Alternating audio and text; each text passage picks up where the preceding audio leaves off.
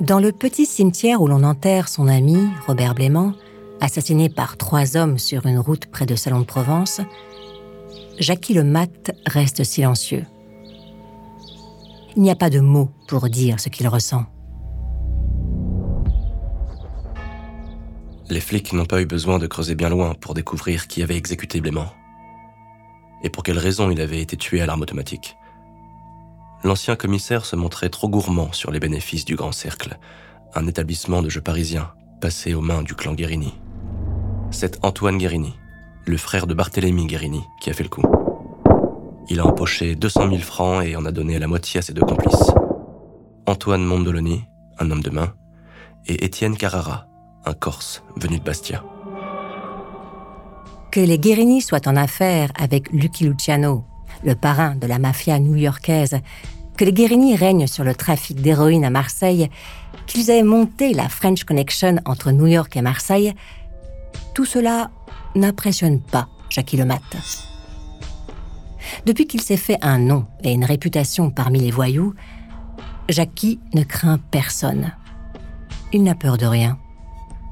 Et son surnom, le fou, résonne comme un avertissement pour ses ennemis. Le mat peut parfois se montrer impulsif, mais il possède un atout précieux. C'est un type intelligent capable d'analyser les rapports de force et de passer à l'action au meilleur moment.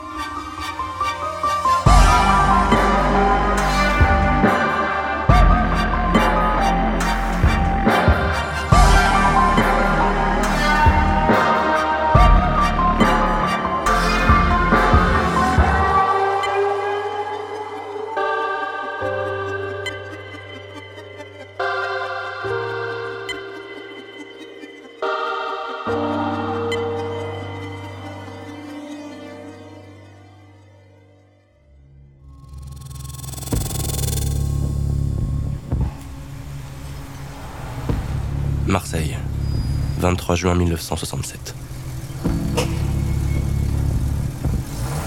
Antoine Guérini range sa Mercedes bleu nuit à côté des pompes à essence.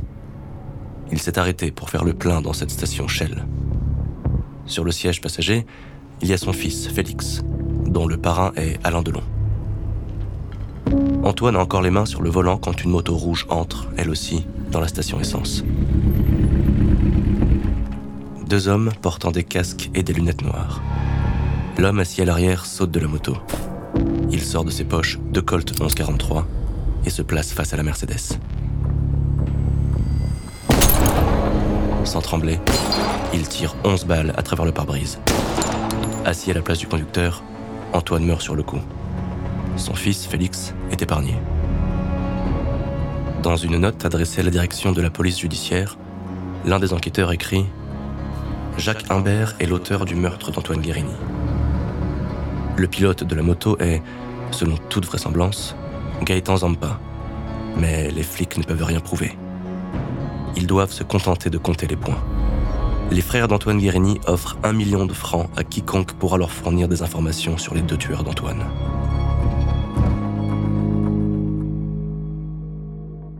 « 1968-1969. Pendant deux ans, le MAT poursuit sa vengeance. Les membres du clan Guérini sont éliminés les uns après les autres. Affaiblis, contraints de se cacher, les frères Corse proposent un armistice en novembre 1969. Mais le MAT ne veut rien négocier. Le coup de grâce n'a pas encore été donné. Hôpital de Cavaillon, 2 janvier 1970.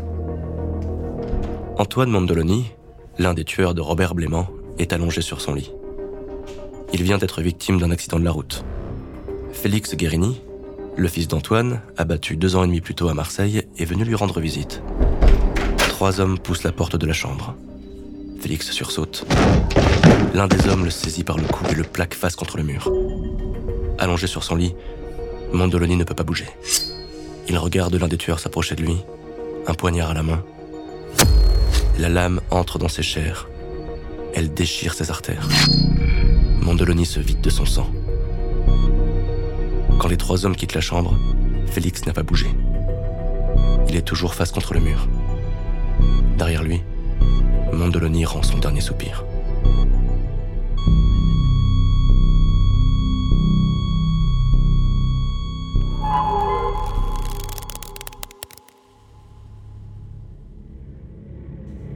La guerre entre le clan Guérini et la bande des Trois Canards est terminée. Elle a duré sept ans et elle a abouti à une recomposition complète du crime organisé en France. Jackie Lemat et Marcel Franceschi sont les grands vainqueurs de cette guerre. Ils peuvent désormais compter sur Gaëtan Zampa, nouvelle figure du milieu marseillais, et sur un jeune Belge de 22 ans qui s'est associé à eux, Francis van Verberg. Jackie sort épuisé de ce long tunnel de violence et de sang. Pourtant, il a de quoi être satisfait. Il a tenu la promesse qu'il avait faite sur la tombe de Blément. Il a accompli sa vengeance. Il est aussi devenu un voyou de première envergure, respecté et craint de tous. Mais... Jackie Lemat est désormais fiché au grand banditisme sous le numéro 909-68. Les flics le surveillent comme le lait sur le feu. Les comptes rendus du terrain font tous remonter la même chose. Le mat fait une pause. Il ne sait pas ranger des voitures, comme on dit dans le jargon des flics. Mais pendant quelques mois, il mène une vie plus tranquille.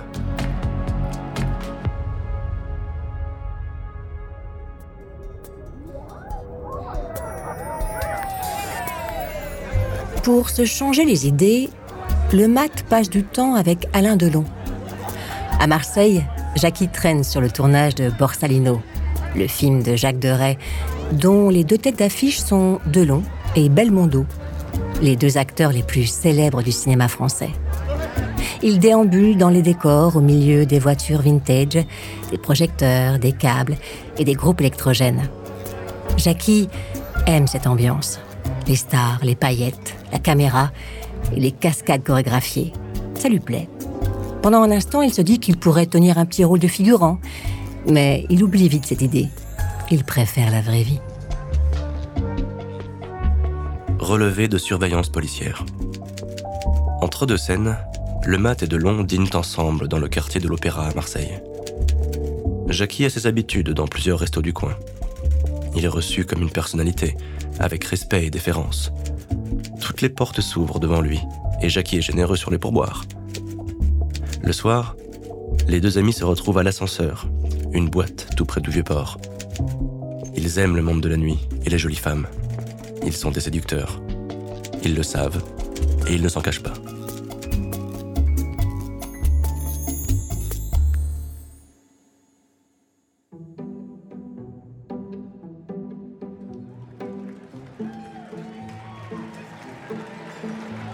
Le Mat et Delon se rencontrent une dizaine d'années plus tôt, un soir de 1960, dans un cabaret près des Champs-Élysées. Jackie a sa table réservée dans cet établissement. Quand il arrive ce soir-là, la table est occupée par un jeune homme et une très belle femme blonde. Jackie appelle le gérant. Verrez-moi ces deux intrus. Le gérant hésite. Il bafouille quelques mots d'excuse. Je suis confus, monsieur Humbert il n'y a pas d'autre table disponible. Et Monsieur Delon est un acteur promis à un grand avenir. Je me suis dit que vous voudriez que je vous présente. Pendant quelques secondes, le mat évalue Delon et Delon soutient son regard. Puis Jackie sourit et s'assoit en face de l'acteur. À côté de lui, la jeune femme se présente, Nathalie, la compagne d'Alain. Delon raconte avoir passé quelque temps en prison. Il revendait du matériel militaire à des truands après la guerre.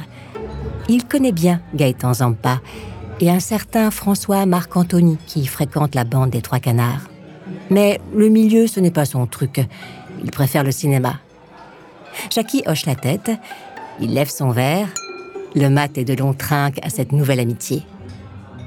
Rassuré par le pédigré de l'acteur, le mat accepte de parler un peu de lui. Il a une passion pour l'opéra, mais le grand amour de sa vie, ce sont les chevaux. Delon n'en croit pas ses oreilles. Lui aussi adore l'opéra et lui aussi est fasciné par les chevaux.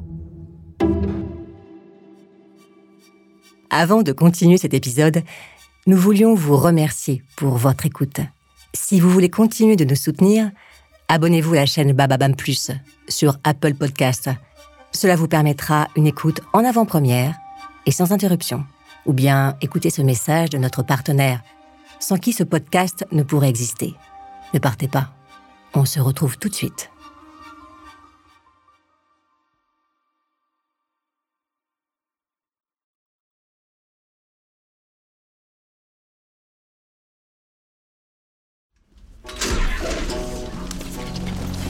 En 1968, le mat passe sa licence de jockey. Son gabarit, 1m72 pour 75 kg, en fait un driver idéal pour le trot attelé. Jackie ne supporte pas de perdre. Il est comme ça. Que ce soit dans la guerre entre truands, à la belote ou aux courses, il a besoin de s'imposer.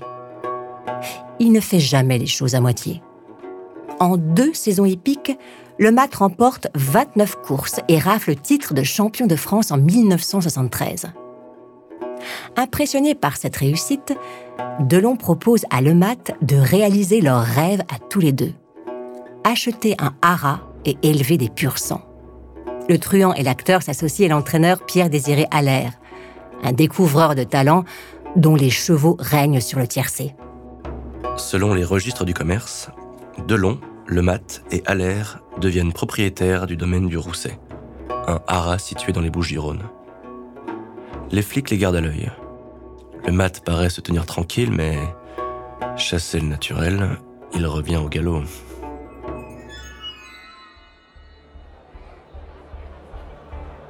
Cagnes-sur-Mer, 9 décembre 1973.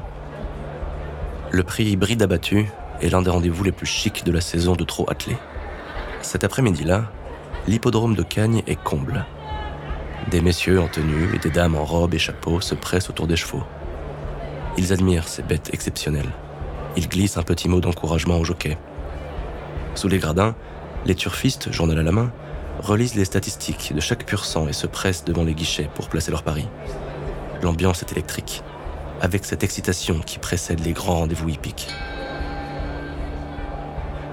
Pourtant, comme les flics le découvriront plus tard, ce n'est pas sur l'hippodrome que se joue ce tiercé. Le résultat de la course a été décidé bien avant que les chevaux s'élancent. Les paris se portent sur trois dossards, le 3, l'As et le 14. Ces trois chevaux sont des bourrins, engagés seulement pour faire de la figuration face au cador. Leur cote est tellement élevée que personne n'imagine qu'ils aient la moindre chance de gagner.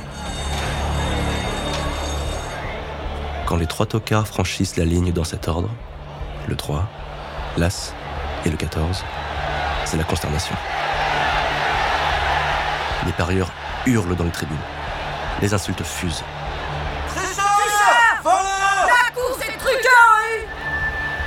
Plusieurs parieurs au courant de la combine ont misé sur les trois chevaux gagnants. Compte tenu de leur cote, le retour sur investissement est de 5 millions et demi de francs.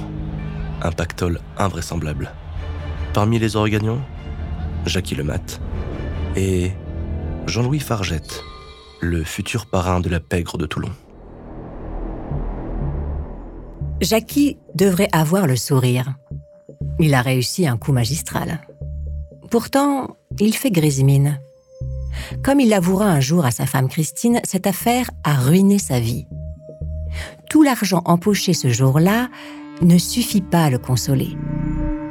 14 jockeys sont interrogés par les flics et Jackie écope d'une sanction dont il ne se remettra jamais. Sa licence de jockey lui est retirée. Il n'a plus le droit de driver Equileo. Ce pur sang est le plus beau qu'il ait possédé. Une bête exceptionnelle, sans doute l'un des meilleurs chevaux du monde. Jackie éprouve pour cette bête un amour intense, une passion sans limite, qui le remplit de bonheur et de fierté. La punition l'atteint en plein cœur le mat doit ranger sa toque et sa casaque. Et comme les emmerdes volent en escadrille, son fils Jean-Louis, jockey lui aussi, est radié à vie des champs de course. Jackie est privé de la passion de sa vie, les courses de chevaux. Pour ne rien arranger aux affaires de Le Mat, la paix entre voyous ne dure qu'un temps. Selon les indices qui grenouillent dans le milieu marseillais, Francis van der Berg commence à faire de l'ombre à ses associés de la bande des Trois Canards, et notamment à Gaëtan Zampa, Tani comme le surnomment ses proches, n'apprécie pas que le Belge fasse d'énormes bénéfices grâce à l'héroïne qu'il fait fabriquer par les meilleurs chimistes de la côte.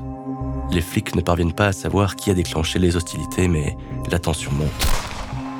Le 5 septembre 1972, trois hommes du Belge sont exécutés dans leur voiture dans le quartier du Canet, à Marseille. Le 31 mars 1973, deux hommes de Zampa sont abattus au Tanagra, un bar de Marseille où ils avaient leurs habitudes.